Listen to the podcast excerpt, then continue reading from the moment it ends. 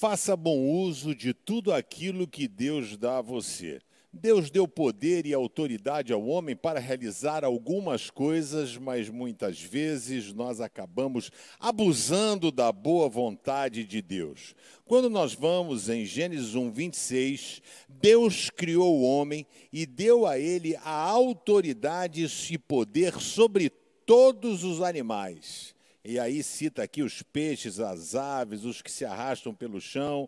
E Deus criou os seres humanos à imagem e semelhança dele. Já parou para pensar que você foi feito imagem e semelhança de Deus? Ele deu a você poder, autoridade, aqui no caso, para poder pegar os animais, é, dar nome, fazer essas coisas todas. E quando você vai no Novo Testamento, em Atos 1,8, diz: E recebereis poder para serem minhas testemunhas em toda e qualquer situação. O problema não é o poder, o problema é o mau uso do poder. Porque quando nós estamos debaixo da mão poderosa de Deus, a gente sabe qual é o nosso lugar, a gente sabe qual é o nosso posicionamento e a gente acaba relaxando na presença do Senhor.